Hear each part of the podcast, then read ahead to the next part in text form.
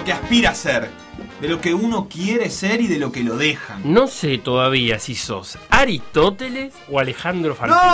No, soy, Seba, Felo, mirame acá. No. Soy yo, boludo, soy Seba. Ya sé, ya sé, es un chiste. No, boludo, pensé que no me Ah, reconocías vos y me asusté mal. porque al final yo soy yo, Seba, porque vos me reconocés, no por mi autopercepción, que al fin y al cabo no me constituye como un ser, ¿entendés? Lo que me constituye como un ser es tu reconocimiento como tal. Bueno, bueno. En fin, Peñarol. ¡Ve Peñarol! Ahí está lo que les digo. Peñarol se autopercibe como campeón de América, como candidato a la sexta. Y el mundo se empeña en decirle que no, que es el, el tercero de un grupo de mierda. Opa, es cierto. Hay algo de eso, no voy a negártelo, de que el mundo nos dice qué somos. Al final es una cosa de percepciones y la distancia entre lo que creemos que somos y lo que somos.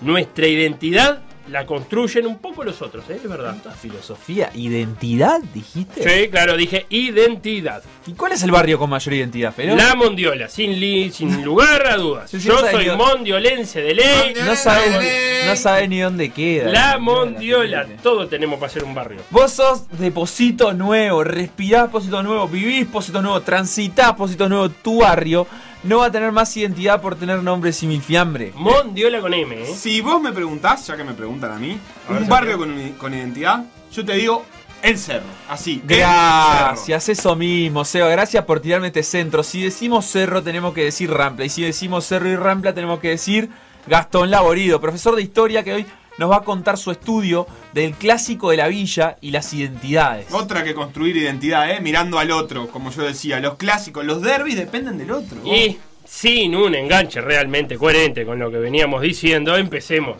una vez este programa llamado Por decir algo, que llega a su capítulo 682 en su eterna búsqueda de convertirse en un clásico. Clásico Por de decir algo, en vivo, hasta las 15, en M24.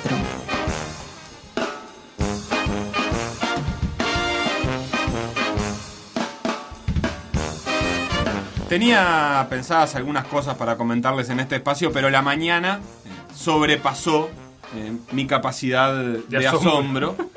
Y cuando digo la mañana, no no, me refiero a el periódico que también sobrepasa mi capacidad de asombro Eh, un saludo a la gente de la mañana. día a día. ¿O no? Eh, bueno, vos mándale saludos a quien no. quieras y después veremos tu continuidad. Y, eh, pero hoy hubo ronda de entrevistas de Saralegui, el técnico de Peñarol, Ah. por distintos medios.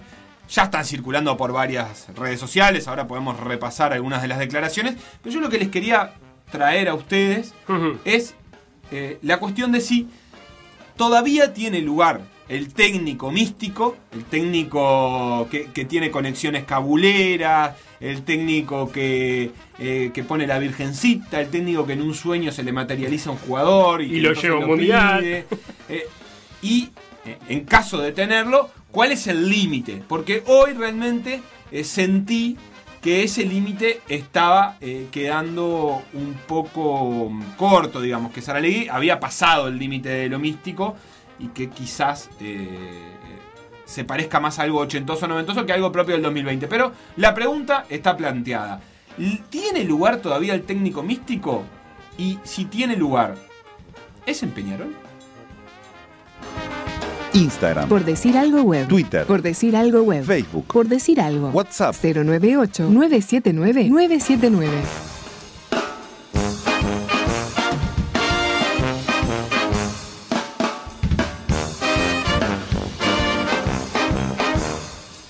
Qué linda pregunta la que hace Seba. La verdad es que no tengo una respuesta. Y por eso es una linda pregunta. Porque hay que trabajar para encontrar una respuesta. Eh, y es tan difícil esto. ¿Sabes lo, yo lo que estaba pensando hoy de mañana y que lo conversábamos con Gabriel Romano en intercambio es que hay una eh, como un doble discurso para esa mística, ¿no? O sea, Saralegui empieza a discursear hoy de mañana con eh, que como que vamos a seguir acá, con una, una resiliencia, ¿viste? Porque esto es mi vida y mis colores y mi pasión y no sé qué. Y bueno, está, está bien, él lo vive así, lo ve así, pero que un entrenador tenga ese discurso, no, no sé si permea en toda la institución. ¿A qué voy?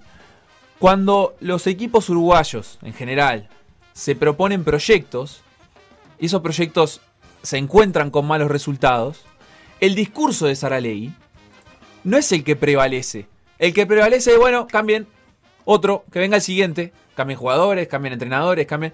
Entonces yo creo que si bien no estoy muy alineado con el discurso de Saralegui en absoluto, y la verdad es que no me gusta mucho su, su forma de estar encarando esta etapa en Peñarol, me parece que si un poquito de ese discurso se quedara en los dirigentes, en el momento en que los resultados son malos, capaz que podrías construir algo a mediano plazo. ¿Me explico? Mm, No mucho. O sea, si, si por ejemplo, vos contratás, un- vamos a sacarlo de la situación actual, pero vos contratás un técnico y le decís, bueno, desde el principio de temporada, ¿no? Le decís, bueno, vamos a elegir los jugadores, acorde a tu estilo de juego, eh, te contratamos porque creemos en vos por estas circunstancias, etcétera, etcétera. Pasan cuatro partidos, al técnico todavía no le fue bien, no está yendo muy bien el campeonato local, perdió algún partido por la Libertadores, y en vez de cambiarlo, te quedás con ese discurso de Saralegui, ese discurso místico de, no, esto es Peñarol y acá estamos para luchar y para defender este proyecto y para darle para adelante y por eso confiamos y que los colores y que la camiseta y mirá cómo quiere el técnico al club. Y entonces, si quedara algo de eso, capaz que ayudaría a sostener algún proyecto en, en un mediano plazo, que es lo que a los clubes les está faltando.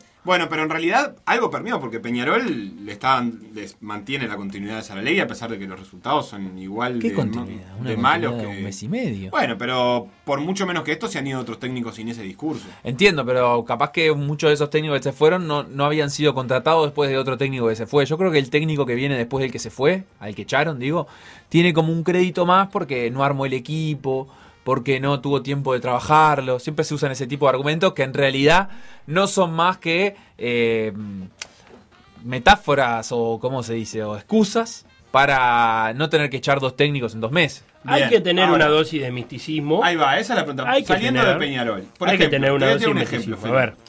Hoy, aparentemente, porque realmente no lo escuché, pero está circulando en, en todas las redes, dijo que le interesaba tener a Hernán Novik porque está comprobado, porque los equipos que tienen hermanos tienen más posibilidades de ser campeón. Sí, sí, sí. Lo dijo así. ¿De qué lado del misticismo eh, ubicás eso, digamos?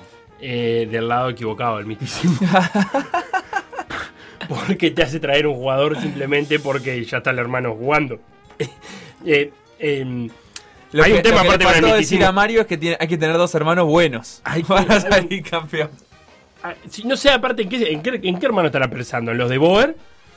Uf, a ver, de ¿No? Boer Frank y Ronald. fueron campeones con el Barça y Sí. con el Ajax. Y supongo. en eh, 90, 90. eh, Los Milito- Los Laudrup. Los Nunca militos jugaron nunca juntos, jugaron ¿no? juntos. Los Laudrup. Los Laudrup En Dinamarca salieron campeones los dos. de cuando- la- de- estaban en la, la- la Eurocopa que ganó Dinamarca. la del 92, ¿no? Eh, Michael fue la estaba. del Michael y Brian. 92. Vos sabés que para mí Laudrup no fue, porque es la, ¿No? es la Dinamarca que la llaman de apuro, Sí. eh, porque se retira eh, Yugoslavia, si no me equivoco, Sí. o lo que, lo que quedaba de De Yugoslavia o algo por el estilo. Eh, y Hernán- me parece que Dinamarca convoca jugadores y Laudrup se niega a ir. Bien. Hernán y Marcel ya han jugado juntos. Sí, en Peñarol. Ahora, no sé si tuvieron un campeonato uruguayo. Y en Phoenix también, los dos. Eh, ¿En Phoenix? Michael no, No estaba. recuerdo. Michael no estaba. No. Bien. Eh, eh, ¿Otros hermanos que hayan logrado cosas? La verdad es que se me complica para encontrar hermanos que hayan Phil y jugado. Gary Neville Eh, Phil y Gary Neville. en Manchester United. en el Manchester United. puede Javier ser. y Nicolás Álvarez Pero no, algo no más- salieron campeones ahora con La. Gomar. Y, La verdad y que en Trubí es jugaron juntos y tampoco eso. salieron ¿Y campeones. los Osimani? Ah, los Osimani tiene más chance de que les haya ido bien en Biguá, ¿no? No recuerdo. Sí, sí, sí. Algún campeonato de los que. Y algún internacional, el- Leandro el- y Martín Osimani debe haber jugado Joaquín también. Sí, claro. Eh, los Cambón también han jugado juntos, me parece. Pero vos decís que Mario piensa en básquetbol. No. Está. Nada, eh, Mario no sabe que existe otra cosa que no sea eh, una Eh. cancha de fútbol. Y vos como, como periodista, Felipe, que sos, si, si dice eso en una entrevista que vos le estás haciendo, ¿te parece que tenés que repreguntarle eso? Decirle... dame tres ejemplos. ¿qué, ej- qué ejemplos de hermanos campeones se le ocurren? Porque capaz que en realidad es- también es parte de esto de que en los 80, 70 capaz que hubo más hermanos campeones. Por un tema de cábala, estoy leyendo literal a Saralegui, los equipos que tienen hermanos en el plantel tienen más chance de salir campeones. Por Ah, eso, tienen más chances. Por usando eso, Big Data ahí. Además de las condiciones deportivas que tiene, pedí Novik. Por eso, además de eso. Eh, Eh, hay que más ver. chances puede ser igual, porque ta, nunca sabés cuántas chances tenía realmente de ser campeón. Ahí hay que ver si vos, como entrevistador, la dejás pasar para que la entrevista siga un curso más o menos normal, o te le plantás y le decís, eh, para Mari, ¿me estás hablando en serio? De, a lo Fantino, digamos, de que de que tener hermanos va a acrecentar la posibilidad. ¿Vos Eso me está estás diciendo ¿De dónde lo estás sacando? que eh, tener hermanos en el mismo equipo? Estoy haciendo la traducción. lo Claro. que dice Felipe. o lo, o dejás en el terreno del misticismo y no puede entrar la racionalidad, estamos de acuerdo. Yo cuando Maradona dice que soñó con Garcés Sí. y lo lleva al mundial, yo no puedo, no puedo meter la racionalidad ahí. No puedo Eh. parar a, a Maradona y preguntarle, ¿te parece bien lo que está haciendo? Si él, de, de manera racional. No, no, tengo que llevarlo al terreno ahí de la cábala. Y decir, bueno, está, yo qué sé, está en la cábala. Domenech no llevó a Pires a un mundial por eh, astrología. Porque era Ah. Scorpio y era líder negativo. Y eso fue para el Mundial 2010. El problema es que el, mist- La gente que por primera fase. Ah, sí, pero esa, esa, astrología. esa Francia igual tenía problema más grande y era que Eh. para arrancar eh, los negros y los blancos no comían juntos. O sea, Pires- más allá de la astrología. Pires le contestó con altura. ¿Qué le dijo? Domenech es un cagón. Notable. Eh, ¿El misticismo cae simpático? Si logra resultados. Si no logra resultado, empieza a ser odioso. Y te iba a decir otra cosa, qué lindo el misticismo eh, de, de los otros clubes, ¿no? Cuando no sos sí, cuando, Ah, por sí. ejemplo, si esta Sí, noticia vos la lees desde, no sé, Irán, como cuando lees una noticia de, de Irán que dice que el técnico, Sí, sacrificó un cordero. claro, a vos te parece pintoresco. Cosa El que pasa igual en- Claro, cosa que pasa y leemos y es pintoresco y es... Nos ah, contó Barloco. Vos cuando- mataron una cabra al costado de la cancha. y- Ah, cosa que pasa. Sí. Cuando Rojo, era sí. que le dirigía por Zoom, no Por- es mí, sí, a Camboya. ¿A Camboya? Sí. Ah, bueno, qué pintoresco. Ahora, cuando te toca sufrirlas en carne propia, eh, ¿qué- No, bueno. ¿cuál es la actitud que tiene que tener el hincha? Vos sos periodista camboyano y viene tu técnico y te dirige por Zoom y te vas a enojar.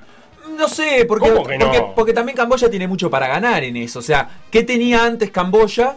Que ahora capaz que viene una Un- figura un de renombre mundial, un le gana técnico que iba a la autoridad. práctica Ta- tenía tam- Camboya. también me parece que tiene que ver con eso. O sea, de a qué mística está citando y a dónde la está citando. ¿Estás citando qué mística para un equipo que es eh, cinco veces campeón de América y vos le estás diciendo que, ah, bueno, si hay hermanos, eh, tiene más chance de salir campeón?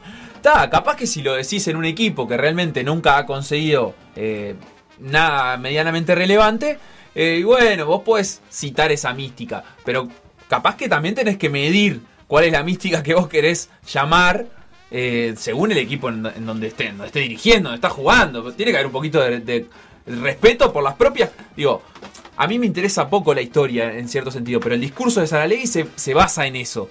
Y basándose en toda la gloria y lo, lo grande que es Peñarol y no sé qué, no sé cuánto, su, la frase siguiente es, ah, si tenés hermanos tenés más chance de salir campeón. Me parece que se contradice solo. Cuestión que. Vayan mandándonos nombres de hermanos que ya han llegado algunos, los guardamos para leer después, igual cuando Sí. se acumule un poco más, pero aparentemente hay algunos. Sí, Mar- eh, lo que quería para cerrar es que ¿Campeones? Mariolo está en frase, en, en metralleta de frases. Él está desbocado, está tirando todo lo que se le cruza, está desbocado en las redes sociales y en la, en la prensa. Yo creo que es momento de sentarse y disfrutar ese desboque. Todo esto es consecuencia de lo que vamos a hablar a continuación, que es que Peñarol quedó eliminado de la primera fase de la Copa Libertadores. Por decir algo. Por decir algo. Conducción. Conducción. Felipe Fernández, Sebastián Moreira y Facundo Castro. Producción y edición Conrado Hornos.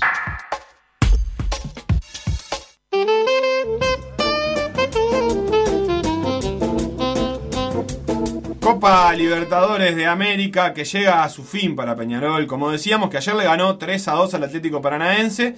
eh, con ese gol cerca del final de Britos que parecía que lo metía Peñarol, pero que terminó quedando en la nada. Después de que Villarroel para algunos, Caicedo para otros le dio eh, la victoria a. ¿Caicedo dije? Sí. ¿Dije bien? No, dije no mal. hay ninguno. El que la desvió, ¿quién fue? Bueno, se me fue el nombre ahora, pero eh, le dio la victoria 1 a 0 a Jorge Wilstermann, que terminó metiéndose, y no solo terminó metiéndose, sino que se metió primero de ese grupo, que terminó con pa- Wilstermann con 10 puntos y más 3 de diferencia de gol, Paranaense 10 puntos y más 2 de diferencia de gol, Peñarol 9 puntos y colocó los 6. Peñarol aseguró con esos 9 puntos su participación en la siguiente fase de la Copa Sudamericana que se sorteará el viernes. Chiquilines, les pregunto por el partido y también les pregunto por el es- especie de espejismo que vivió Peñarol respecto a otros años de obtener esos famosos 3 puntos, tres victorias de local o de sumar donde no se puede perder, pero no ganar eh, de visitante. Hablando de, de- de mística, como veníamos hablando, eh, qué, qué mala liga, ¿no? Viene en, en una racha antimística Peñarol, porque, por ejemplo, hace eh, en la, la edición anterior, si no me equivoco, la Libertadores estaba quedando afuera con 10 puntos y ahora el primero del grupo y el segundo clasifican con 10, Peñarol solo consigue 9. Eh, hay un dato que es interesante que eh, tuiteaba Opta Javier, eh, que es una, una cuenta em- empresarial de Opta, Sí. eh, de que Peñarol es el equipo con más puntos ganados de local en fase de grupo de Libertadores entre 2017 y 2020. Al igual que Palmeiras, 31 puntos. Eh, pero de visitante, solo 3 de 36 puntos posibles, aquella victoria en Río de Janeiro contra Flamengo. Y quedó eliminado, por lo tanto, en, fase de grupo las últimas 8 veces que jugó la Copa. Increíblemente, justo la, la Copa en la que consigue esos 3 puntos de visitante, no gana eh, todos sus partidos de local, empata uno. Por lo tanto, eh, es una de las veces que no ganó, son 31 de 36 puntos posibles, una vez empata y una vez perdió, que fue contra Palmeiras. No sé si recuerdan aquel partido en el que Peñarol también termina eliminado, eh, eh, iba ganando 2 a 0, pierde 3 a 2 de atrás y termina con una bataola ahí en, en la cancha. Sin querer profundizar demasiado en ese dato, una cosa que me parece interesante de tener en cuenta de esos puntos de visitante es que es obvio, en estos torneos, cada punto visitante que sacás es un punto que le restás a tu rival también. No es solo los puntos que puedas obtener, es que si vos perdés siempre de visitante, eh, empezás a jugar siempre contra equipos que suman por lo menos tres puntos. Y a Peñarol le, le pasa algo de eso, porque termina ganando de local y capaz que con cualquier pellizcón que hubiese pegado de visitante, aunque no por el punto en sí, sino por lo que le impedís sumar al otro, ya te alcanza para clasificar en cualquiera de esas En este grupo es muy patente. Si, si Peñarol hubiera empatado contra Colo Colo, por ejemplo, estaba clasificando anoche. Eh, y si hubiera em- empatado contra Wilterman, estaba clasificando y mejor, eh, o sea, com- como por puntos y no por saldo de goles. Bueno, Sí, yo creo y que ahí hay un- los estuvo ganando. Ahí, está, ahí Peñarol hay estuvo un ganando problema. los últimos cuatro partidos de la Copa Libertadores que jugó, porque los que ganó, pero también los que perdió. Es decir, empezó ganando en Bolivia, empezó ganando en, Chile y empezó ganando los dos en Uruguay que terminó ganando. Eh, ha tenido un problema ahí para sostener esos resultados. Ahí, me parece que evidencia un poco el- yo creo, el problema de razonamiento de Peñarol de pensar qué podría haber pasado para clasificar o no. Eh, eh, la evidencia muestra que Peñarol tiene un problema, hay que ver la película y no la foto. Si se hubiera empatado ayer, si se hubiera ganado el, año pasado, si hubieran... No puede ser que todos los años sean excepcionales. Si vos quedás afuera todos los años, no puede ser que haya excepcionalidad. No hay 20 años de excepcionalidades. Eh, Es la norma. Entonces, Peñarol tiene un problema ahí, grande, que no lo está sabiendo resolver porque a mi entender parece que atacar a cada año especia- eh, particular como si nada tuvieran que ver los años anteriores.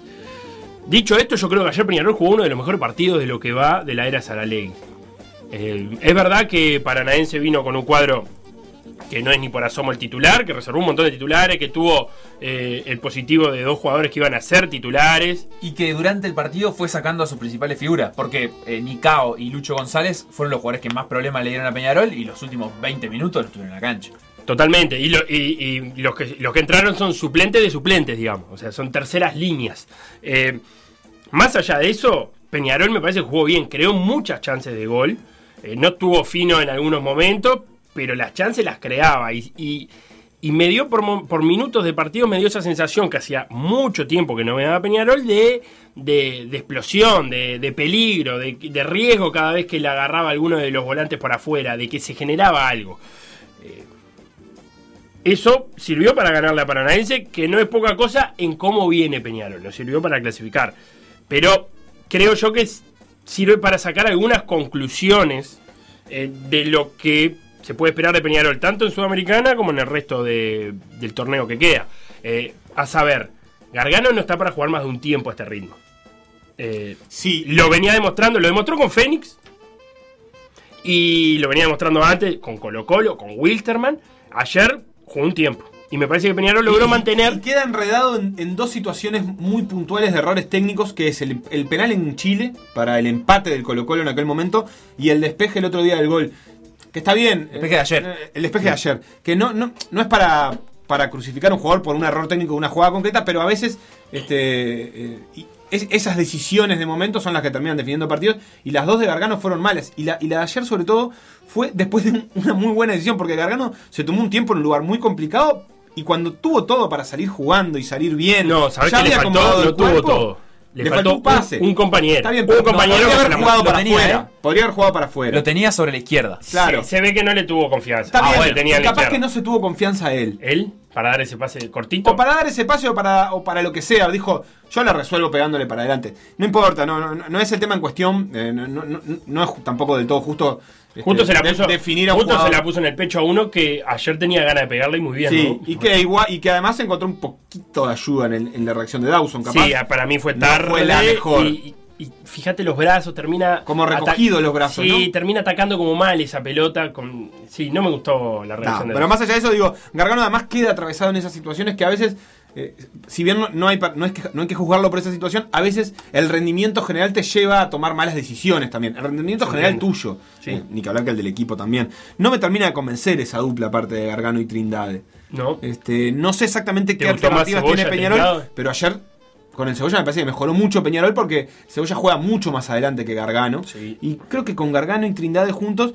eh, lo que termina pasando es que Gargano organiza la salida, Trindade queda más arriba. Y Trindade más arriba no es tan interesante. Tiene un, lanza No. bien, pero tiene que hacerlo de atrás. Y, y su función es recuperar atrás de Gargano. O sea, es decir, hacer este, las coberturas defensivas para que Gargano no tenga que estar recorriendo todo el ancho de la cancha. Sí, y, a- si ayer está adelante el- no lo puede hacer. Ayer el Cebolla entró muy preciso, levantaba la cabeza y ponía la pelota donde él quisiera. Y, y bien, generalmente, a espalda de, de los laterales o de los zagueros. Le pone una pelota al Canario Álvarez que está en Ausa por muy poquito, pero picaba a Gio y se la ponía en el momento justo para que se la encontrara. Otra cosa que quiero destacar, que en el tercer gol de Peñarol hay un buen centro de Gio González, porque muchas veces se, recalca cuando los levanta mal, que es verdad.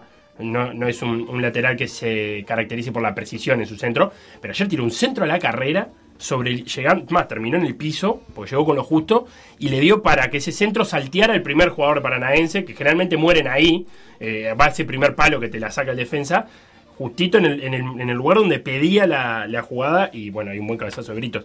Eh, lo otro es que me parece que el Canario Álvarez, en esa función de 9, es un jugador que le puede dar mucho a Peñarol, Digo esto pensando que Peñarol está tratando de traer un 9 que esté libre. Eso es una de las cosas que dijo Saralegui, sí coherente, que dijo, mirá, yo hablé, eh, pedí a Ugarte, Arezo y no me acuerdo qué otro jugador más. Y las respuestas fueron, Feni quiere 4 millones de euros, eh, River quiere 8. O sea, no es viable. Los cuadros chicos venden directamente hacia afuera. Esto ya lo hemos hablado acá. Entonces, ¿qué dijo Saralegui? Voy por jugadores que estén libres. Y eso explica de por qué habla de Hernán Noy de por qué habla de Nahuel Pan. Está buscando dentro de los jugadores libres los que él entiende mejor. Me parece a mí que el Canario Álvarez, complementado con lo que está haciendo Britos cada vez que entra, me parece que no sé si justifica traer otro 9 que eh, no te garantice un rendimiento eh, por arriba, digamos. O sea, eh, jugar a, a que el 9 que traigas libre eh, tenga- pase lo de Vergesio, que estaba libre y, y terminó siendo una revelación y encontrando los mejores años de, de- de- de- del final de su carrera. Claro, pero ahí hay una percepción. La verdad, la diferencia de carrera entre Vergesio y Nahuel Pan Es grande, sí, de acuerdo. No, no es que es grande, es Sí, abismal. Es abismal. Entonces, eh, una cosa es tapar un juvenil, eh, porque tenés a un 9 que jugó en Europa, que jugó. Copa Libertadores de América, que ha ganado partidos solo durante 10 años de su carrera, que tiene probada experiencia en, la- en la li- una de las ligas más poderosas del continente, que es la Argentina. Y otra cosa es tener un jugador que viene saltando de club en club, de México, Ecuador. No digo que sea malo, pero digo, vale la pena arriesgarse. Y bueno, yo te- tendría a decirte que si me arriesgo por un jugador con ese cartel, bueno, me puede salir mal, pero tiene sentido el, el tomar ese riesgo. Otra de las cosas que dijo Saralegui, estoy buscando un lateral izquierdo y me parece que por un lado se justifica porque Peñarol quedó mal armado el plantel porque no tiene un segundo lateral izquierdo, porque Piquerés además Capaz que no tiene un primero. Ta- claro, Piquerés termina siendo reconvertido en lateral-lateral, él es más bien carrilero, incluso hasta puede llegar a ser volante. Y claro, se le nota. Ayer en el, en el primer gol, ese cierre, eh, eh, se nota que no es lateral izquierdo en ese cierre, en esa pelota que le sobra. Eh, me dirás, Peñarol en su, la mayoría de su partido va a precisar más bien un lateral con las características de Piquerés, sí, estoy de acuerdo.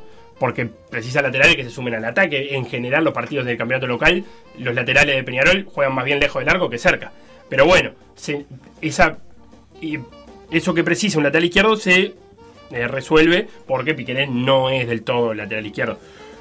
Un zaguero y un volante mixto. Son los Sí. dos puestos que El volante mixto sí, porque muchas veces le pasa a Peñarol que no conecta, porque tiene el Cebolla que juega 45 minutos y Gargano que juega 45, me parece que va por ese lado. Y el los suplentes que hay, los juveniles suplentes, son más bien volantes centrales posicionales, no mixtos, ¿no? Pienso la verdad es que es en Álvarez. Guala, pienso en De los Santos. eh, Y hasta ahí. El otro es Badoch, que directamente es, es- es un tapón, un pivot, una cosa por el O estilo. sea, no hay jugadores mixtos. eh, pero me parece que si Peñarol va a jugar más veces como jugó ayer con Paranaense, tiene por delante un buen semestre. Ahora, mantener ese nivel no creo que sea fácil para Peñarol. No lo ha sido eh, en lo que va del año. Estaba viendo que Britos lleva 400 minutos en Peñarol. Este, si no me equivoco, tiene tres goles, uno en la apertura, uno en la Libertadores y uno en el intermedio. Pero son 400 minutos, no es, no es nada. eh, Son este, cuatro o cinco partidos eh, completos, pero que obviamente no han sido completos, ha sido de, apuchitos. lo cual me parece también un poco temprano para, para terminar de juzgar a, un equipo que me parece que debería aprender bastante de la derrota de la. Mira. De, la eliminación de ayer justamente porque no fue una derrota y creo que te, tiene que permitir sacar la foto de que no es ayer que quedaste eliminado. La verdad es que Peñarol no quedó eliminado ayer. Eh, ayer ganó y otro equipo ganó y bueno, eh, etcétera. Pero te tendría que per- permitir sacar la conclusión de que perdés por otras cosas, como por ejemplo el armado del plantel, como por ejemplo la no continuidad de los jugadores, eh, etcétera. Porque es- esto que estamos diciendo de Brito significa que Brito, si viene un 9, posiblemente no, no vuelva a jugar en Peñarol. Y es un tipo que tiene cuatro- 400 minutos, tiene 5 partidos completos eh, en primera división con Peñarol. Entonces, eh, si vos haces una apuesta por eso y después eh, la, la cambiás a, lo- a- a los 5 partidos, eh, no estás terminando de aprender. de Ah, porque si viene un 9, oh, ya dijo Saraley que a Chico le va a decir que se encuentre equipo. Eh, pero claro, si viene un 9 va a ser para jugar de titular. Entonces quedaría el Canario Álvarez de suplente y Virito también. ¿Quién va a ser el primer suplente y quién el segundo? Etcétera. Eh, también es verdad que ayer hay un poco de mala suerte cuando un equipo que no gana hace 35 años no gana visitante, ganó visitante. Sí, eso también me parece que evidencia aquel partido con Colo Colo de Peñarol, que era para traerse algo y no se trajo nada. Va a jugar Sudamericana Peñarol. Y tengo los posibles rivales, ¿los querés saber?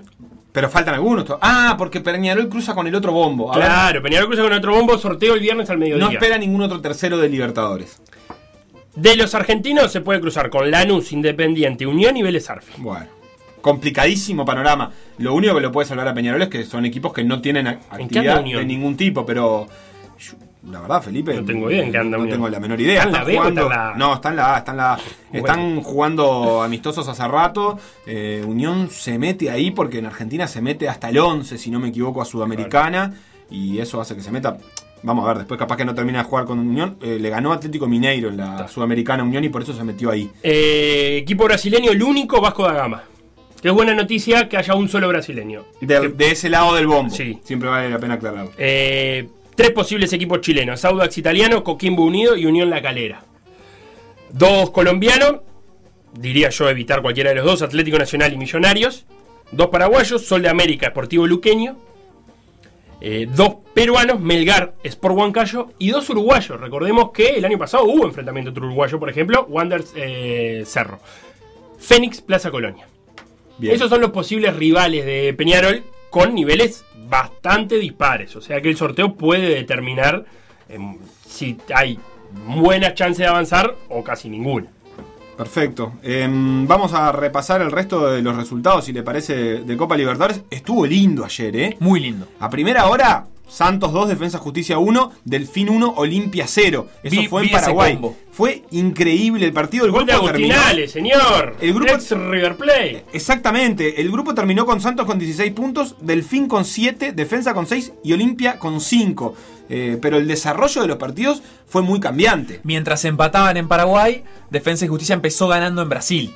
Ya todo en el segundo tiempo. Y termina perdiendo Defensa y Justicia 2 a 1 con un gol en la hora. Mientras que Delfín, eh, a algunos minutos del final, eh, no, no- fue en la hora ese gol, pero consigue ponerse en ventaja 1 a 0 eh, sobre el equipo de Olimpia. Entonces, mientras Olimpia buscaba el gol del empate, que de alguna manera podía darle la clasificación a Defensa y Justicia porque estaba empatando también. Eh, Santos le convierte ese gol a Defensa y Justicia que lo deja totalmente desanimado. Y Y Olimpia- buscaba un gol que lo podía llegar a ser clasificar, si no me equivoco, de un una par, manera eh, increíble. Tuvo un par que pasaron muy cerca de Olimpia. Sí, en Cualquier gol en cualquier partido cambiaba absolutamente todo. Si Olimpia empataba, clasificaba a Olimpia y quedaba fuera del fin. Eh, pero además estaba en juego el tercer, el puesto 3 de la Sudamericana, que para estos equipos es relevante, así que cam- cambiaba todo. Terminó Defensa y Justicia errando un gol abajo del arco que el arque, Es un cierto. sign el arquero. Errando no. Eh, bueno, sí. Se la sacaron Se la sacan de buche, pero, pero hay un entrevero. El arquero la llega a peinar, le rebota a uno en la panza en el área chica. eh, y mientras termina ese partido, seguían jugando Olimpia y Delfín.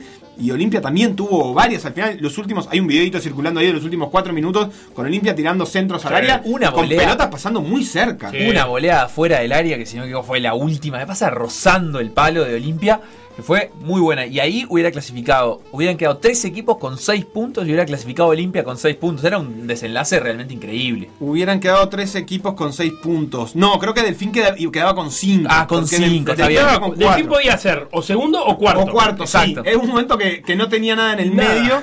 Eh, se terminó metiendo, eso fue la definición de primera hora. La de segunda de Peñarol la acabamos de contar, la verdad que fue también bastante Una pelota en el palo de Colo Colo, en la, En la hora, última. En la última. Claro, eh, el gol fue en el 88 el de Wilstermann. Eh, eso fue increíble porque creo que habíamos dado por descontado a los que estaban viendo el partido que ese partido terminaba eh, 0 a 0 o ganaba. movía más. Quiero decir, un momento como que el festejo de Peñarol del gol fue, ah, nos metimos, con este gol nos metemos, no, no nos importa otro partido, nos olvidamos un poco de eso, me parece. La- Yo por lo menos perdí el, La verdad el es que- contacto con eso. La verdad es que yo eh, siempre está- estuve esperando ese gol de Wilterman. o Pero- sea, eh, lo, lo comenté con la persona con la que estaba viendo, tragedia, lo que con la que pasa. estaba No, yo creo partido. que de- va, va a cuando- suceder esto, listo. Cuando Peñarol hace el 3-2, ahí me parece que mucho No, no. hincha de Peñarol se, se, se terminó de, de convencer que iba a venir el gol de Wilson. Cuando Peñarol estaba 1-2 abajo, eh, comenté eso con la gente que estaba en la vuelta. Eh, va a Eh, ganar Peñarol, pero va a perder Colo Colo. A última hora, San Pablo le hizo 5 al Deportivo Binacional de Perú. River le ganó 3 a 0, 5 a 1 fuese. River le ganó 3 a 0 a la Liga de Quito. Y el grupo D se cerró con River primero, 13 puntos. Liga de Quito 12. Y San Pablo 7, eh, clasificado a la Sudamericana. El Binacional quedó con 3 y menos 22 de diferencia de gol. Ganó aquel partido que le dejaron jugar en. mm, eh, bueno, en, el, en la altura de 3.900 metros, si no me equivoco. Después Sí. tuvo que ir a jugar a- en Juliaca, que era donde hacía local. Después se tuvo que ir a jugar de local a, a Lima, Lima. Y bueno, se la acabó, pandemia. se acabó la, la bobadita del, De los del 3.900. Deportivo Binacional. Eh, nos queda actividad de Copa Libertadores para hoy. Obviamente, a las 7 y cuarto juega Nacional con Alianza Lima. eh, y Racing con Estudiantes de Mérida con transmisión de Por Decir Fútbol. El de Nacional versus Alianza Lima, evidentemente. Eh, aunque lindo sería relatar a Racing con Estudiantes de Mérida. No sé si decir algo de este partido que a Nacional lo encuentra peleando por el primer puesto. Eh, por- en este momento, por diferencia de gol, por goles hechos de visitante, Racing está primero porque hizo un gol más de visitante. Eh, todo el resto está igual, 12 puntos más 4 diferencia de gol, 7 goles a favor, 3 goles en contra, 4 ganados, 1 perdido. Uno le ganó al otro en los duelos de ida y vuelta. No sabemos exactamente qué valor tiene el primer puesto del grupo. Es todo muy matizado y más en clima de no local, no hinchas en las canchas. Así que no sé cuánto desesperación puede tener Nacional en un momento en que vayan ganando los dos por goleada, por ejemplo. Vamos a la tanda, después viene gente que sabe, con la gente del Grefu. Hoy le toca a Gastón Laborido para hablar del clásico de la villa, el Cerro Rampla y la construcción de identidades. Lo que pasó en por decir algo. Revivirlo en pda.uy o buscar los podcasts en Mixcloud, o Spotify. En PDA Radio solo sabemos que no sabemos nada. Por eso traemos a gente que sabe. Gente que sabe.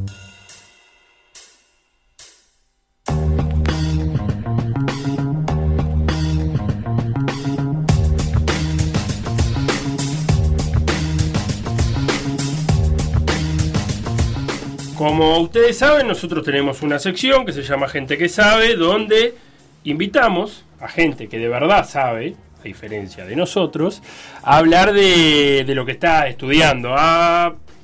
Parte de esa gente que sabe ha sido el grupo de estudios de fútbol en Uruguay, el GREFU, donde ha venido Andrés Morales, donde ha venido Juan Carlos Luzuriaga, y en ese marco es que hoy le toca el turno a Gastón Laborido, que es profesor en historia, investigador, eh, y que nos va a traer, y vamos a hablar acá un ratito, de la construcción de la rivalidad clásica, que es tu tema de tesis. ¿Cómo anda, Gastón?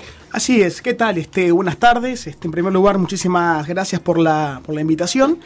Este, y como tú decías, este, la, la construcción de la rivalidad clásica entre Cerro Rampla es mi tema de tesis de maestría, Bien. que actualmente está en proceso de redacción. Y entonces vamos a empezar por ahí, por por qué un investigador en historia se dedica al fútbol. Bien, es una pregunta bien interesante que tiene que ver con mi propia trayectoria en cuanto a la formación en historia.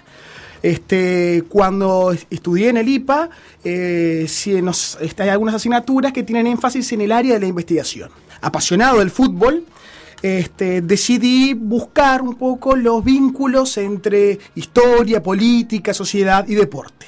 Entonces, este, mi, mi área, digamos, es la especialización en historia del deporte. En el caso de Uruguay, obviamente, nuestro deporte nacional, el fútbol, es lo que manejo con, con mayor profundidad. Claro, y ahí el fútbol te llevó además a la construcción de clásicos, que es como todo un subtema dentro del- de la historia Sin fútbol. duda, sin dudas. Y eso que tú decís tiene mucho que ver con mi este, trayectoria como docente. ¿sí? Tú decías que yo soy profesor de, de historia, egresado del IPA, y trabajo este, hace este, mi décimo año en el liceo número 11, el liceo Bruno Mauricio de Zavala.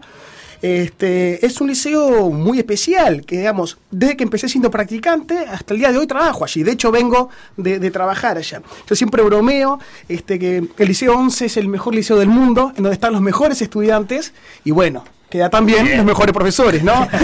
de algún lado salen los mejores estudiantes. Pero eso, eh, trabajar allí me llamó la atención. eh, cada vez que hay un clásico Cerro Rampla, eh, cómo lo viven los estudiantes. Porque vos no sos del cerro. Porque yo no soy del cerro. Bien. Sí, este, yo en realidad vivo en este Parque Rodó, nunca viví en el cerro, pero estoy muy vinculado Claro. por mi labor. Bien. Entonces, y ahí así- empezaste a notar que había algo distinto. Exactamente, es decir, cada partido Cerro Rampla se vivía de una manera especial, que quizás eh, eh, la referencia que tenía yo era mediante la prensa. Pero estando en el barrio, estando este, en lo que es en, en- en la cancha mismo, veía otras cosas que llamaban la atención. Cuando este, cursando los talleres y seminarios de la tesis, eh, todo el desafío es de construir este, un tema, ¿verdad? Eh, y allí estaba, bueno, empezó a surgirme esas interrogantes, bueno, pero ¿por qué pasa esto? ¿De dónde surge esta efervescencia por parte de los estudiantes este, cada vez que juega Cerro Rampla? Eh, vos los ves vestidos con la camiseta o la, este, la camperita de Cerro de Rampla y no tanto de Nacional de Peñarol. Hay, pero ves mucho de Cerro Rampla, llaveritos, escudo. Entonces allí había algo que llamaba la atención.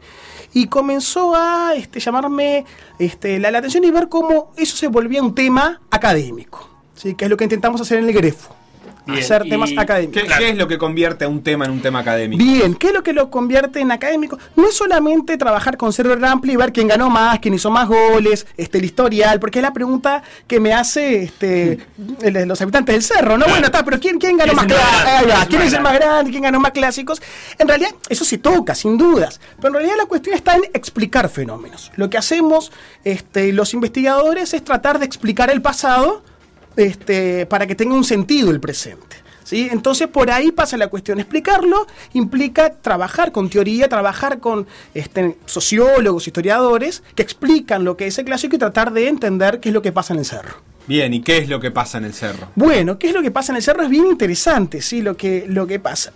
En primer lugar, para entender lo que pasa allí, no nos podemos olvidar de la historia de lo, del, del cerro como barrio, ¿sí? Es un barrio que tiene muchísima identidad, que se fue construyendo a lo largo del siglo XIX y principio del siglo XX. No se olviden que el cerro es un barrio que se forjó de la mano de los inmigrantes, ¿sí? Este, la primera oleada de fines del siglo XIX, pero sobre todo con mucho empuje a partir de la Primera Guerra Mundial este, y inicios del siglo XX. Bueno, Entonces- yo al respecto de eso eh, me acordaba, porque eh, vos marcabas que aparte de esa oleada de inmigrantes hay muchos de Europa del Este Sí, sí. y balcánicos, Sí. eh, que mm, una vez en un restaurante griego, en Viena, un mozo griego me empieza a hablar de Rampla. Ajá. Y Rampla y el, mejor cuadro Uruguay. Dice no, di- dice, no el mejor cuadro, pero empieza a bromear con Rampla. Y digo, ¿cómo un griego puede llegar a identificar Rampla? Y tiene, supongo yo que tendrá que ver con esa Mira, ola eh, inmigratoria. exacto, tiene que ver con esa ola inmigratoria, pero además tiene que ver con la periodización de la historia de los clubes este, del- del Uruguay. Podemos distinguir como tres grandes momentos. Esta categoría la tomo de este, sociólogos argentinos que trabajan con clubes, identidad barrial, pero sí es muy útil para Uruguay. La primera etapa es este, el- la emergencia, el origen de los clubes, fines del siglo XIX, principios del siglo XX. La segunda etapa este, tiene que ver con la época dorada de América Latina, crecimiento económico asociado a la industrialización de 1930 a 1970.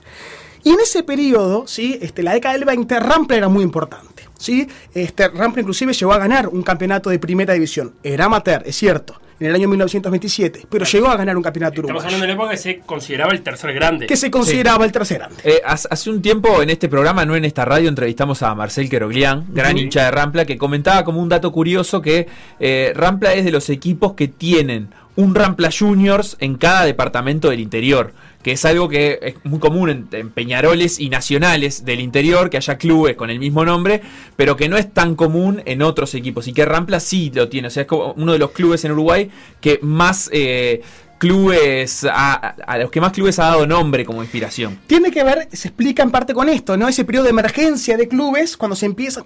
no, siempre nos olvidamos del fútbol del interior. Este, tiene un carril, una historia parecida a la nuestra, así. Comienza con clubes barriales. Y bueno, en ese contexto, Rampla el tercer grande.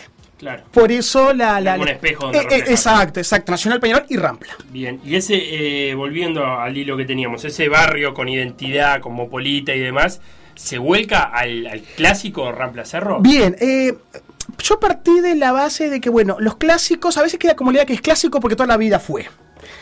El trabajo que realizo yo es rastrear cada uno de los partidos y ver cómo se refería la prensa escrita, que es lo que más tenemos acceso, este, los periódicos, cómo se referían a eh, los partidos de Cerro Rampla. Y allí me fui encontrando con varias cosas.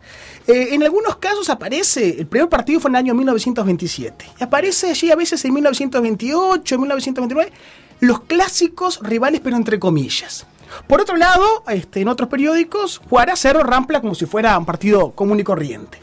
Entonces yo lo que estoy trabajando es cómo se va construyendo, ¿sí? a través del lenguaje también, las rivalidades clásicas. Porque partimos de dos clubes que, bueno, que Rampla primero que no era del Cerro Oriundo. Exactamente, sí, se, se funda este, en enero de 1914, este, tuvo una trayectoria allí por la zona de la Aguada y pasa el cerro en 1919. Y ahí todavía no se había fundado Cerro cuando Rampla llega a, al es- Cerro, digamos. exactamente, sí. Lo que había en el cerro era una liga este, barrial, que tenía mucha importancia y la gente del cerro, bueno, admiraba mucho más la liga barrial que lo que era el campeonato de, este, de la AUF. ¿sí? Claro, para, pero para cuando se funda Cerro, Rampla ya estaba ubicado en la Villa del Cerro. Exactamente. No nos olvidemos que Cerro es de diciembre del 22. ¿sí? O sea que sea tres años que Rampla estaba en el cerro. O sea que Cerro tuvo toda su vida a Rampla ahí, en definitiva, Sí. más allá de que Rampla venga de otro lado. Sí, las hipótesis originarias es que, bueno, que Cerro se funda de alguna manera para, bueno, eh, marcar la rivalidad con el invasor, el Claro, extranjero, el forastero, claro, es decir,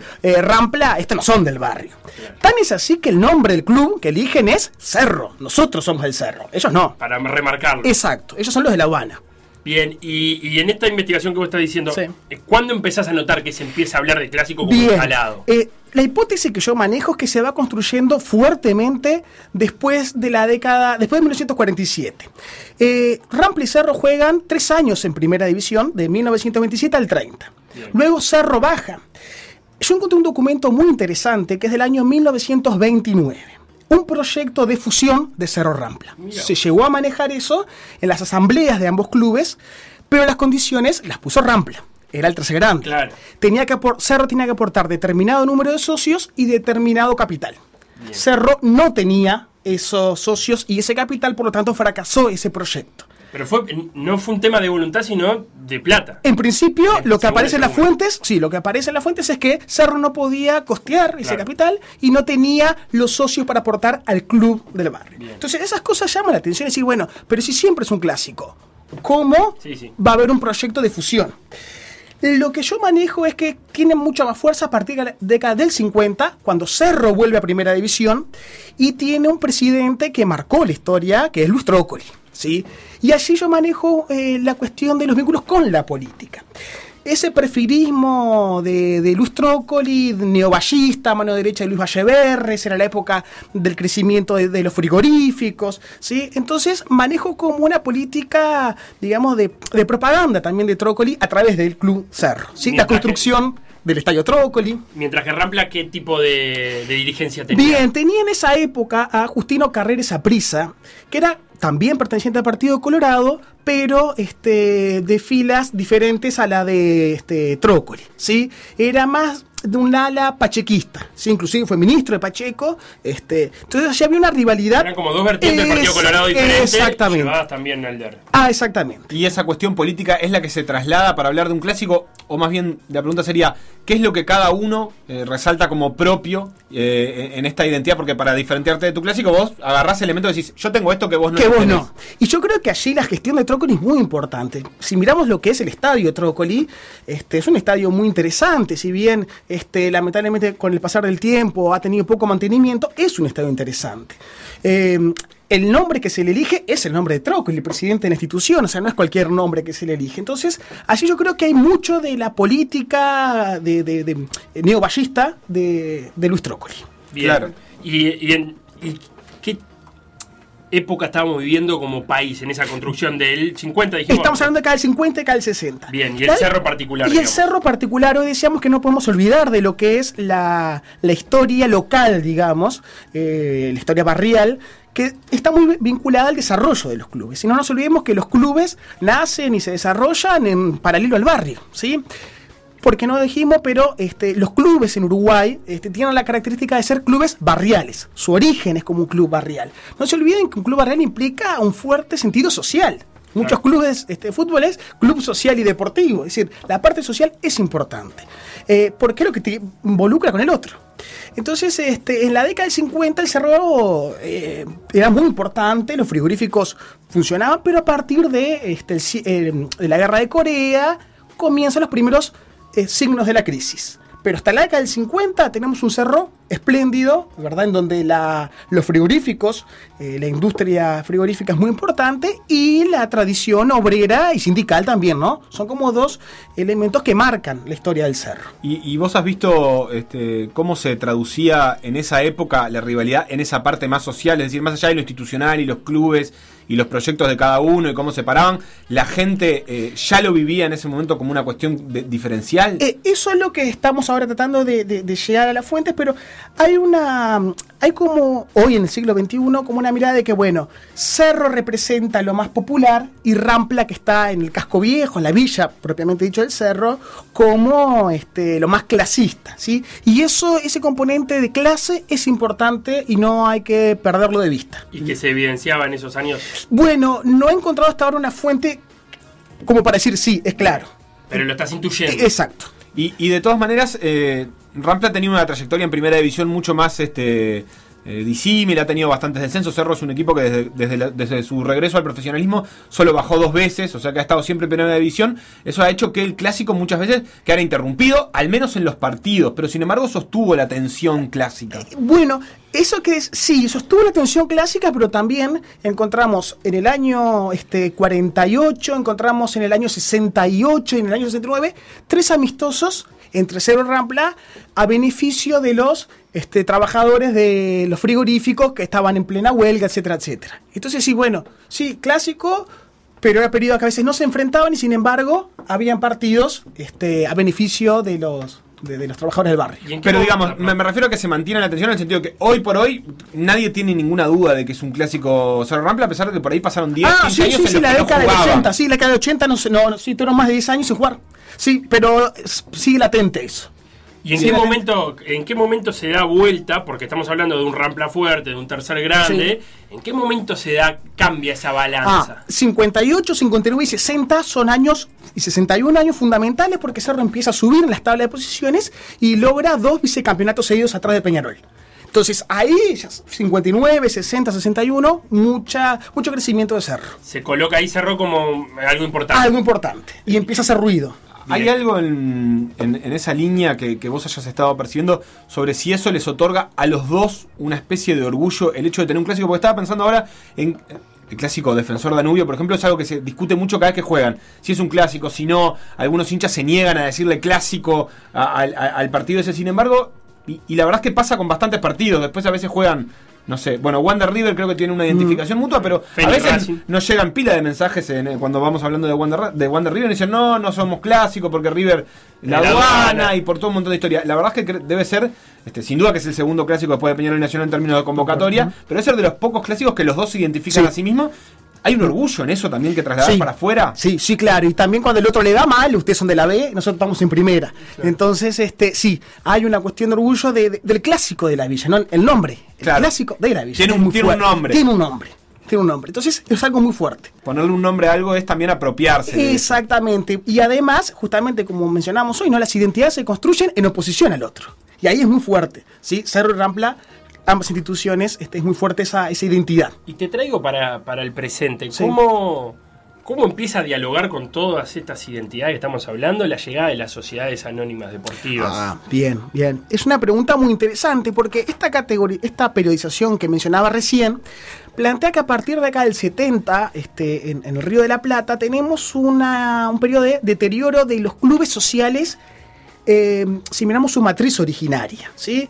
En donde aparecen las sociedades anónimas, en donde aparece el capital internacional, en donde aparece la mercantilización. Entonces eso va cambiando, eh, en general, ¿no? Va cambiando las identidades. Es decir, hay una mutación de las identidades. Este, y sobre todo, eh, esa cuestión de, bueno, de por ejemplo, vemos en, en, el interior se sigue manteniendo, hacer obras benéficas para el club, este, juntar fondos, que acá se fue perdiendo. Montevideo, los clubes de barrio, eso lo fueron dejando de lado. Y en este caso, en, el, en, en la villa, tenemos a, a Rampla, que es eh, una sociedad anónima deportiva, Exacto. que tuvo con, lo hemos hablado también con los líos que tuvo este año. Los líos que tuvo, que el casi no capital jugó. inglés, que no estaba, que aparecía, sí. que no, que vino un inglés que no se sabe muy bien quién es. Claro. Eh, Cerro se ha mantenido por ahora por fuera de eso, pero también está con unos problemas económicos muy Tremendos, grandes. tremendos, tremendos. Entonces eso también va a cambiar, va, va mutando, ¿no? Va mutando la, la relación del barrio con, con el club, ¿no? Y de los hinchas con el club. Bien, y, y si tuvieras que definir el clásico Cerro Rampla, eh, ¿qué características le pondrías? ¿Qué, ¿Qué lo identifica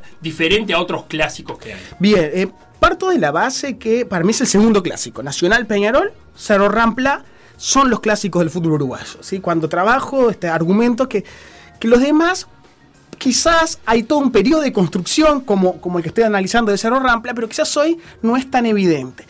¿Qué es lo que hace que sea tan especial el clásico de Cerro Rampla? Bueno, eh, el barrio, ¿sí? que es un barrio muy especial, que quizás en otros casos la, digamos, los motivos de por qué es un clásico, como poníamos Danubio Defensores, porque bueno, han tenido muy buenas formativas, eh, Wanderers, este, River por la cercanía, pero en realidad tampoco hay una identidad apegada al barrio. En Cerro, Rampla sí. Entonces, sí, el barrio es como un factor fundamental para entender esa rivalidad. En la línea de esto, algunos mensajes que llegan de gente de la Villa del Cerro, como Michael, que te manda un saludo. Eh, dice que es un docente dedicado y apasionado en la práctica. Eh, otra persona que no firma, pero que dice que los está, que está escuchando, que es muy interesante, que los inmigrantes poblaron el cerro y es por eso que las calles tienen eh, nombres de países. Gracias por la información. Y cerro y cerro. Porque Cerro, también cerro, cerro y la cultura. Cerro, cerro y la cultura, pero cerro, cerro, porque eh, tener un gritito identificatorio también es una Sí, cosa importante. fuerte, sí, sí. Ah, eh, la pasión que muestra el profesor Laborido por este tema de historiografía deportiva la tiene también en la educación de sus estudiantes en los liceos. Un abrazo a un compañero docente y de un vecino del cerro. Ah, pensé que era un estudiante que quería, que quería saltearse Este, alguna, algún escrito. También un saludo que manda Leo, que nos recuerda el apoyo del doctor Martín Arreche para el ciclismo de cerro, que tenía una actividad más atlética, dice por el estilo, pero brotan los mensajes de gente del lugar, viste, que, que, que hablas del tema, y el hincha de cerro y el hincha de Rampla aparece ahí como un orgullo de barrio de, tener. de barrio, sí. De- me pasan las reuniones de, de- con los padres, ¿verdad? Con los familiares, estudiantes, eso, que hace años que trabajo allí, entonces la comunidad este, sarrense sabe el tema que manejo.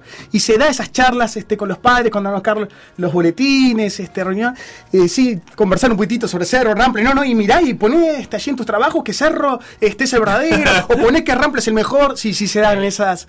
Algo que hemos hablado mucho con, con Andrés, con Juan Carlos y con Bruno Moleda Sí. también es, eh, y te lo voy a preguntar a vos, Gastón, ¿cómo, cómo se toma, cómo te recibe la academia con este tema, con estos tipos de trabajo que se están abriendo en estos últimos años, pero que hasta hace 10, 15 años no había absolutamente nada. Eh, esa o muy pregunta- poco en realidad. Esa pregunta es muy interesante porque Argentina y Brasil este, nos saca mucha ventaja en, en esto, en, en trabajar académicamente el deporte eh, y sobre todo los usos políticos. Este, le- nos sacan 10, 15 años. En los años 90 ya empezaron a producir.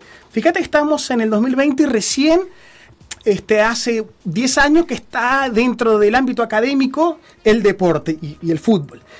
Y yo hago esta aclaración porque yo hablo de fútbol y, y, este, nuestros compañeros de Grefu generalmente manejamos fútbol, pero no, sol- Claro. no tocamos otros deportes que también son muy importantes dentro del- de, de- de la, de la identidad uruguaya. Sí, ciclismo, boxeo.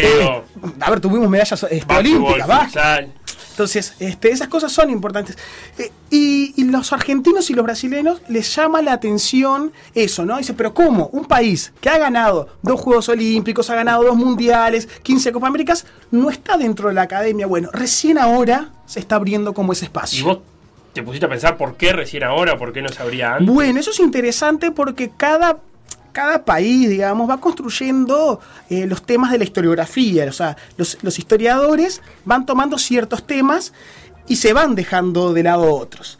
Allí habría que ver también cuando aparecen las primeras escrituras sobre deporte y fútbol, quiénes eran. En realidad las primeras escrituras eh, surge de la mano de periodistas, ¿sí? surge de la mano de comunicadores, pero en realidad no provenían del mundo académico. Y lamentablemente hasta hace muy poco, si por suerte está cambiando, era visto como algo vulgar. Es decir, hablar de fútbol dentro del ámbito académico, no, no tiene sentido, ¿sí? Porque también estaba como eso, de que hablar de fútbol es quién ganó más, quién hizo más goles, este, quién acumula más medallas. Sí, o cuál era mejor jugador. O cuál- exacto. Entonces había, primaba eso en la historiografía, ese concepto de que, bueno, el fútbol es vulgar, no, no, no, no vale la pena gastar energía en eso. Recién ahora estamos como cambiando, este, por suerte, y es importante ¿no? que cambie esa, esa mirada. Y el Grefu ha tenido un papel muy importante ¿sí? en eso, ¿sí? como una- un proyecto de este, eh, incubadora de, de estas investigaciones. Gastón Laborío, ¿tenés algo más, Sebastián? No, un saludo que manda también eh, el Tenebrio, que recuerda que dice que Danubio y Cerro eh, hace unos cuantos años que se jugaba en el Parque Forno Camino Carrasco, estaba bravo, bravo, la curva contra el Cerro. No recuerdo Sí. esa pica, pero se ve que ahora no se aclarará, pero capaz que Cerro, en eso de que Rampla no estaba, dijo, bueno, yo me, me agarro con alguien acá. También un saludo a Fanny que fue al Liceo 11 y manda saludos y felicita por la elección del tema. Eh, hasta ahí lo que tengo, feliz. Gastón Laborío, entonces, profesor de historia en el Liceo 11 del Cerro. ¿Serrense de adopción? Once y se- ¿eh? ¿Serrense de adopción, podemos decir? Eh, de la comunidad. De la comunidad Serrense. Ahí yo Vamos marco, no, no, ahí yo marco siempre porque los, los que investigamos tenemos que tender a la objetividad. Si bien no existe, tenemos que tener una tendencia. Por suerte, no soy ni de cerro ni de rampla. Bien. Entonces, este, creo que eso ayuda a mantener allí la neutralidad. Bueno, es la mirada externa del investigador. Bien, eh, Este- decía, profesor de historia, investigador de historia, perteneciente al grupo de estudio del fútbol uruguayo del Grefu. Muchas gracias por estos minutos con nosotros. Este, no, por favor, este, gracias a ustedes por la invitación y este, que creemos muy valioso compartir, ¿verdad? Con, este, con los oyentes estas temáticas, ¿verdad? Que hacen también a la identidad nacional y estos espacios son, son muy valiosos. Este, y bueno, el Grefu está siempre a las órdenes y mando un saludo muy especial a toda la comunidad sarrense, ¿no? Este, Liceo 11, Liceo 72, este, a toda la, la gente de allá que, que, bueno, que lo vive de una manera eh, muy especial.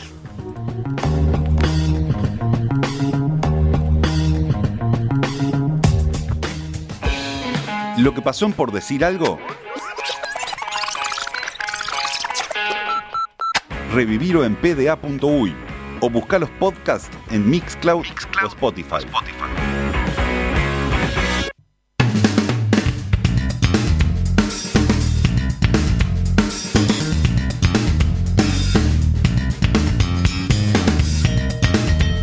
Noticias. Noticias. Actividad en el Giro de Italia, en una etapa, la decimoséptima, que se esperaba un poco sangrienta, pero que no tuvo modificaciones importantes. Pero, aclaración mediante, estuvo linda la etapa porque hubo muchos ataques. Ataques para aquí, ataques para allá. Así me dijo Felipe. Sí, yo. 77 ataques. Eh, igual la cosa se fue neutralizando a fuerza del talento de los grandes ciclistas que hay en la carrera.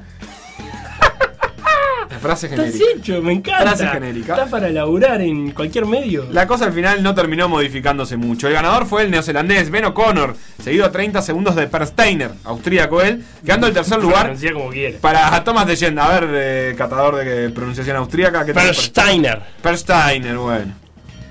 Nunca más vamos a hablar de él, por suerte. Hermann Per Steiner. Estos tres señores que dije ni pican en la clasificación general que se mantiene igual que hace varios días. Joe Almeida sigue siendo el líder absoluto, vestido de maglia rosa, con 17 segundos de ventaja sobre el holandés Wilco Kelderman. Y un poco más lejos sigue Hindley, que es del Sunweb, igual que Kelderman. El cuarto, Felipe, eh, será es compañero de Almeida, así que están dos y dos ahí la cosa. Bien. La vuelta a España, Que se está disputando al mismo tiempo, transitó hoy su segunda etapa y empezó agitada, con favoritos tratando de marcar terreno de entrada. En la etapa de hoy, esta que estamos hablando, el Movistar atacó con todo su equipo faltando 60 kilómetros y obligó a varios a levantar el ritmo que debieron exigirse para seguirle la rueda a los celestitos de la telefónica. Al final, Marc Soler del Movistar se quedó con la etapa con 19 segundos sobre el pelotón principal, eh, en el que estaba Roglic, que llegó segundo y por lo tanto agarró algunos segunditos de bonificación, y tercero llegó Dan Martin. La general, Dan Martin. Daniel Martin. Me encanta Dan Martin. Tiene Daniel nombre Martín. De, de cantante de tipo Frank Sinatra. Mm, Dan Martin. Ah, no. Frank Sinatra y Dan Martin. Singing on the Rain. Sí. De actor tiene. La general sigue teniendo primero a Roglic, pero ahora el segundo es Martin, justamente que está a 9 segundos. Y tercero aparece el ecuatoriano Carapaz a 11 segundos.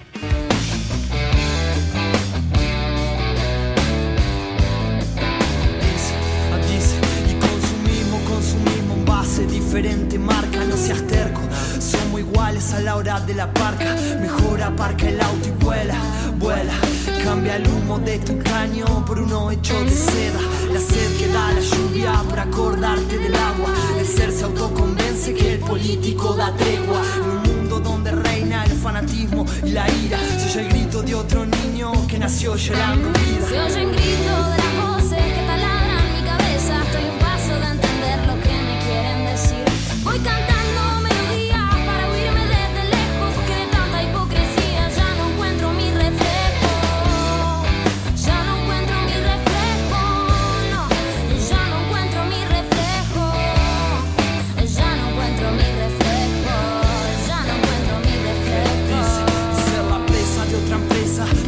Interesa. Atado está al Estado con más dudas que certeza. La máscara más cara, máscara en el pan del pueblo. En oídos de protesta será eco cuando hablo. No, no quiero más falacia. Partamos de la base que si de la tierra crece, será sano lo que nace.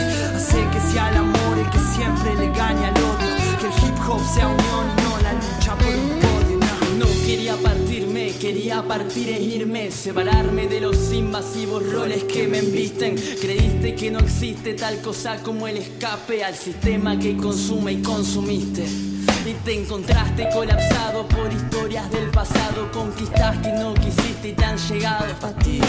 Dejar todo plantado y separarte porque sí, para poder encontrar paz en otro lado. Son prácticas patéticas.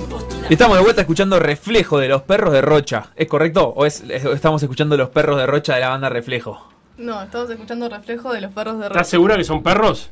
Eh, son perros, pero son de Montevideo. No son de Rocha. Ah, pero veranean en Rocha seguramente. Eh, a quien escuchan ustedes ahora es a Agustina Tubino. Agustina es una de las pasantes que está haciendo su pasantía, su práctica preprofesional de la Facultad de Información y Comunicación, así que ella es estudiante y está trabajando con nosotros desde hace algunas semanas. Y en esta ocasión preparó un informe sobre el programa de vacantes militares y también eh, con una postilla ahí sobre el final eh, sobre quiénes son los deportistas becados por el Comité Olímpico Uruguayo. De esta manera vamos a conocer en realidad la- las dos principales eh, formas de, de apoyo directo que reciben los deportistas uruguayos, sobre todo deportistas olímpicos, de los que compiten individualmente. Este, así que bueno, adelante Agustina, nosotros te vamos a acompañar, por supuesto. Muy bien.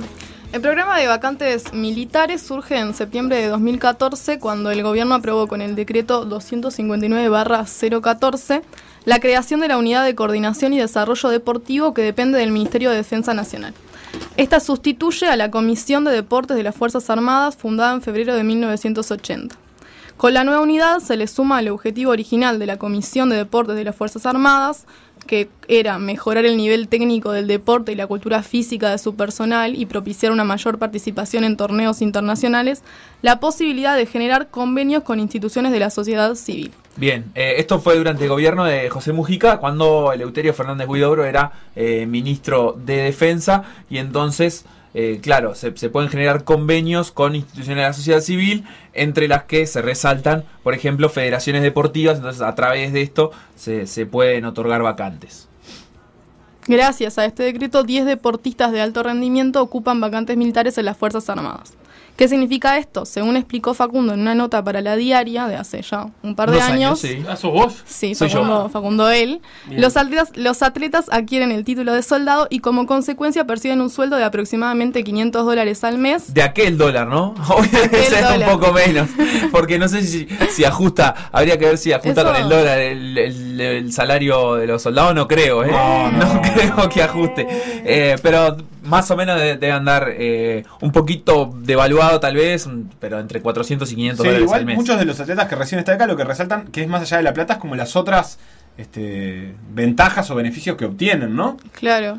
Por ejemplo, contar con cobertura médica, aportes jubilatorios y algunas otras cuestiones a nivel social como beneficios sociales. Claro, porque es- eso muchas veces eh, pasa invisibilizado eh, en, en términos de una carrera que, que es de muy corto plazo, que termina muy rápido. Eh, por ahí la plata obviamente es importante, pero saber que tenés aportes jubilatorios este, Sí. es casi un milagro. Sí, yo diría un poquito al revés, o sea, la carrera es rápida, no, no es como cualquier otra carrera que trabajas hasta los 60, pero al mismo tiempo capaz que dedicas 10 o 15 años de tu vida al alto rendimiento y ese es tu trabajo y no estás teniendo aporte jubilatorio. Entonces son años considerables entre los que estos atletas empiezan a, a percibir un aporte jubilatorio, ¿no? Sí, exactamente, exactamente. Tienen este eh, un, un- un beneficio que se, que, que- que se mantiene durante el tiempo que tienen la beca, de todas maneras. No, no significa que lo vayan a tener durante toda esa carrera, ¿no? No, no, claro, siem- siempre es mientras, es- mientras tienen firmado el contrato, eh, mientras son soldados, eh, porque ellos en el momento que firman el contrato pasan a ser soldados de las Fuerzas Armadas, por más que, bueno, ahora hablaremos, pero no desempeñan eh, Pero, funciones. pero como tienen tal. formación militar o algo por el estilo. No tienen formación militar, pero aunque no tengan, tienen las mismas exigencias que cualquier otro militar del rango en el que ellos eh, están. Por ejemplo, ¿a qué se refiere con exigencias? Tienen que tener los mismos niveles de colesterol, por ejemplo, que en, en sangre que tiene un militar ¿Que- promedio. ¿Que son bajos o altos? Porque No Yo no podría ser soldado. Con eso no podría ser soldado. Claro, es como, pa- pa- como si le fueran a dar el carnet de salud laboral a cualquier persona, eh, a un militar eh, tiene ciertas exigencias y ellos debe- deben cumplir con esas exigencias para que les otorguen la, habi- la habilitación en, en términos de salud, para poder trabajar, para poder estar eh, firmando el contrato. Las exigencias además varían según el área de la que el, el deportista participe en la vacante, ¿no? Que puede ser la Armada Nacional, el Ejército Nacional o la Fuerza Aérea. Bien, Ah. o sea, hay deportistas que son parte de la Armada, otros que son del ejército y otros de Fuerza Aérea. Ujú. Los que nadan son de la naval, supongo yo. ¿no? Sí, y los no que- sé, digo yo. Y Igual los de combate del ejército. Algunas disciplinas que están en las tres áreas diferentes. No sé de qué depende. Eso la verdad me quedó la duda. Y debe ser de dónde, de dónde está el cupo de vacantes, ¿no? O sea, eh, cada, cada fuerza tiene sus vacantes y, cu- y cuántas pueden destinar. eh, en definitiva, terminan repartiendo porque creo que para los deportistas es indistinto. Muy bien. Bueno, 10 días después de su asunción, el actual presidente, Luis Lacalle Pou, aprobó un decreto de austeridad fiscal que limitaba a un tercio la renovación de vacantes, excepto en los sectores de salud, educación y seguridad. Aunque esto podría haber sido un motivo de preocupación para los deportistas, en el mes de abril el mandatario modificó parte de lo planteado y sumó a esta lista al personal militar. Sin embargo, esto no quita que luego del cambio de gestión al programa experimente algunos cambios. Bien, o sea, hasta este momento la, la unidad de coordinación deportivo militar la, la, eh, dirigía el, eh, Lionel de Melo, eh, que ahora no, no- no está más, es un cargo obviamente también eh, cortado por lo político, entonces eh, hay, hay obviamente algunos cambios ahí en la fuerza y eh, los, los eventuales cambios de gestión pueden significar eh, también entonces algún cambio en el programa. En una entrevista publicada en el portal Fútbol UI en el mes de mayo, Eduardo Ulloa, coordinador del deporte federado de la Secretaría Nacional de Deportes, se refirió al programa y dijo que aunque no quieren trastocar ningún tipo de apoyo, sí buscan cambiar la contrapartida. Afirmó que lo que quieren es que no sea una beca a cambio de nada.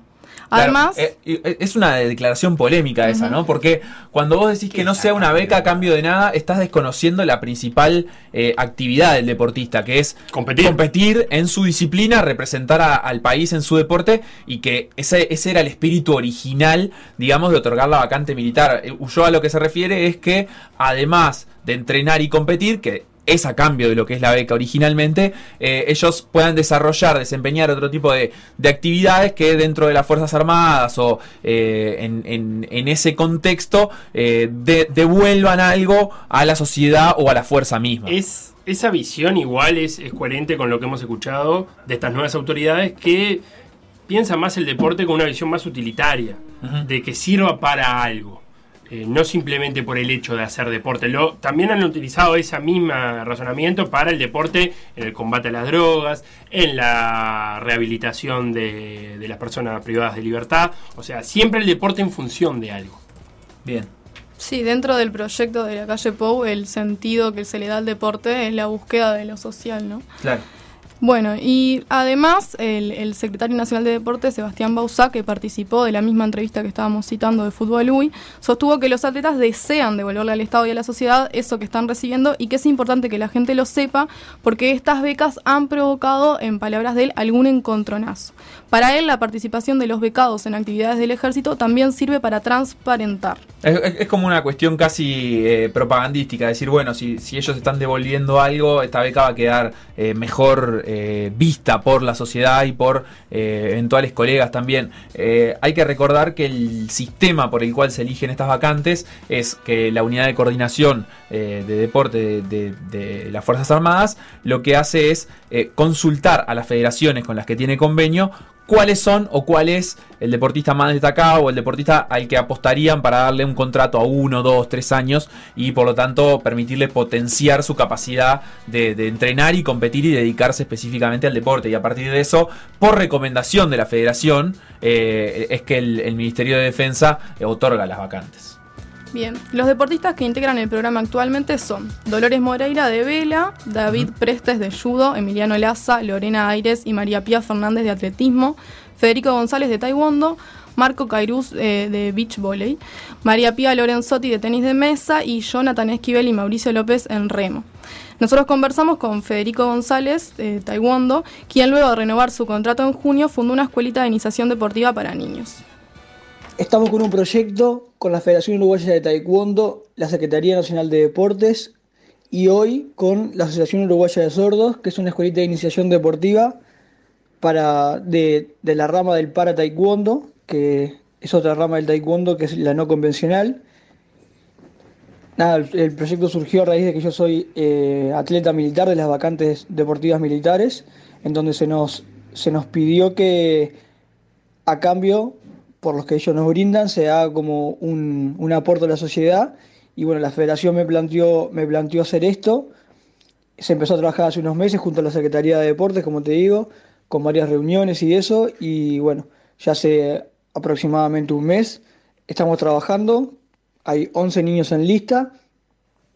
Ayer se hizo la, la inauguración oficial junto a las autoridades de la Secretaría de Deportes. Y nada, el objetivo de esto es eh, la inclusión de, de los niños, los niños y adolescentes de para taekwondo. Y la idea es seguir creciendo y trabajando eh, para, que, para que los niños tengan la oportunidad de, de- de integrarse al deporte y poder ayudarlos de alguna manera. Las clases son para niños y adolescentes, como te decía, en este caso hay sordos, y también son para niños que tengan eh, amputación o le falte alguna parte de los miembros superiores o tengan disminución de la función de, de las mismas. Las clases son martes y jueves de 18.30 a 19.20 aproximadamente. A Federico se le suma María Pía Fernández, que junto a él y otros 19 deportistas participó de los Juegos Mundiales el año pasado. María Pía reflexionó sobre el valor de estas actividades de intercambio entre las Fuerzas Armadas y los integrantes del programa. Bueno, eh, este año renové eh, el contrato eh, de, de, bueno, de, las, la vacante deportiva militar. Eh, para mí un apoyo fundamental realmente, es uno de los, de los pocos, de los únicos apoyos que tengo. Entonces me permite, me da una, me, permite entrenar y me da una gran tranquilidad de, de que bueno, de que puedo dedicarme en este momento a entrenar, a dar lo mejor y a representar a- al país de la mejor manera. Eh, yo ya empecé hace unos años. eh, desde que comencé eh, hemos hecho actividades eh, en, en varias oportunidades, tanto en el Liceo Militar como en la Escuela Militar. Eh, una de de los intercambios más, más lindos que hicimos fue con Emiliano Laza en, en la escuela militar, donde bueno, estuvimos intercambiando experiencias con, con los cadetes, donde bueno, ellos nos planteaban algunas eh, algunas eh, consultas, algunas inquietudes y, bueno, la verdad que fue una actividad sumamente productiva, súper lindo, eh, tanto ellos como nosotros. Yo principalmente me, me fui muy contenta porque bueno, ese tipo de experiencias son muy enri- enriquecedoras para ambas partes, entonces está muy bueno. Después también estuvimos, en mi caso, entrenando con, con el plantel compartiendo ahí algunas, algunas experiencias, algunos entrenamientos. Eh, y bueno, todas estas actividades yo creo que, que, son muy buenas, eh, ya como te comentaba, para ambas partes, tanto para ellos como para nosotros, porque bueno, nos permiten intercambiar, eh, nos permiten ver otros puntos de vista y, y bueno, yo encantada de la vida porque creo que es una manera, una manera linda de, de también retribuir todo el apoyo que recibimos, que como les decía, para mí eh, este apoyo es, es realmente valioso, es fundamental, nos contempla a los deportistas como, como trabajadores realmente, porque bueno, nosotros también cumplimos horarios, entrenamos, eh, somos, yo en mi caso soy atleta las 24 horas, porque cuando no estoy entrenando eh, estoy cuidándome, estoy esforzándome por, por, por rendir al máximo y, y bueno, que, que se contemple todo eso y se tenga en cuenta, para mí es, es sumamente valioso. Finalmente, Dolores Moreira nos contó sobre la charla que le brindó a alumnos de la Escuela Naval. Además, fue invitada a regatear el que, según ella, es uno de los barcos más importantes de la Armada y aunque no pudo asistir por tener otros compromisos, destacó el honor que representó para ella tal convocatoria. Empecé hablando un poco de, de, bueno, de mi carrera, de cómo arranqué, de cómo conocí el mar, este, y bueno, los campeonatos, en qué estoy ahora, cómo estoy entrenando, cómo me ha ayudado la, Armada eh, con la preparación. Este, y, bueno, ta, y después al final terminamos con, con preguntas, e incluso eh, les, a, algunos alumnos que, que, bueno, que no están tanto dentro de, de, del tema de competencia, eh, medio que les enseñé, les tiré algunos tips de, de bueno, de, de cómo poder, por ejemplo, leer las rachas sobre el agua, eh, cómo, cómo, tomar puntos en tierra, eh, diferentes cosas que, bueno, que algunos no sabían porque no estaban tan, tan metidos en la competencia y, bueno, y otros que, que, que, directamente no sabían porque, porque bueno, porque eso ta, o sea, son conocimientos que se van adquiriendo con el tiempo y, ta, y bueno, y quedamos en, en intentar juntarnos con, con el equipo de, vela de, de, la escuela para, para, bueno, para poder ayudarles un poco con la estrategia que la estrategia y la, y la táctica que por lo que me dijeron ellos creo que es lo que más lo que más están en lo que más están flojos y, y, que, y que querían querían que les ayuden eso. Dolores también es becada por el Comité Olímpico del Uruguay. Además de a ella, el comité le otorga actualmente una beca a otros siete atletas. Débora Rodríguez y Emiliano Laza, Alain Micaela Apramian, Apramian. Martín Melcomian e Inés Remersalo, Bruno Cetrano y Maximiliano La Rosa. Según una, not una nota del portal Ovación, las becas rondan entre 700 y 1.100 dólares mensuales por persona y además cada atleta tiene derecho a 5.000 dólares por año para realizar viajes a diferentes torneos y campos de entrenamiento. Bien, así que estas son las dos principales formas en las que se apoya a los deportistas individualmente en Uruguay. Por supuesto, después también hay otras erogaciones económicas que se hacen a través de la Secretaría Nacional de Deporte y la Fundación Deporte Uruguay, pero para federaciones que después deciden a dónde destinan ese dinero. En cuanto a las vacantes militares sobre fin de año, va a haber novedades de cómo, si hay modificaciones sobre el programa o no. Así que bueno, estaremos atentos y en tal caso, eh, seguramente será Agustina quien nos esté ilustrando al respecto. Lo que pasó en por decir algo. Revivirlo en pda.uy o buscar los podcasts en Mixcloud, o. Spotify.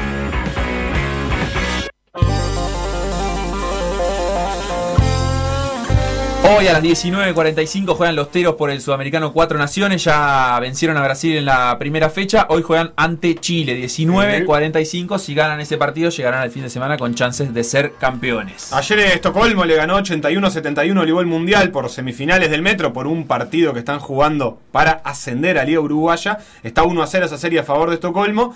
Eh, y hoy juegan Cordón y Urupán. Si hoy gana Cordón, ascenderá a la Liga Uruguaya del 2021. 2021-2022. 2021-2022. Eh, si no, Urupán forzará ese tercer partido. Todo esto mientras en sus televisiones el Jack Dardonet le está ganando 3 a 0 al Real Madrid. Los suplentes del Done le están ganando al Real Madrid. En Madrid. En Valdebebas. Tremendo, tremendo. Los eh, suplentes del Done le están ganando al El Metro lo pueden ver por alguna de las señales de BTV. Los Teros se pueden ver a través de la aplicación de Sudamérica Rugby. No sé si queda algo más pendiente. Sí, a las 4 de la tarde juega Luis Suárez, Atlético Madrid Bayern Múnich, Torreira al banco. En eh, Múnich. En, en München. Sí, después destacados.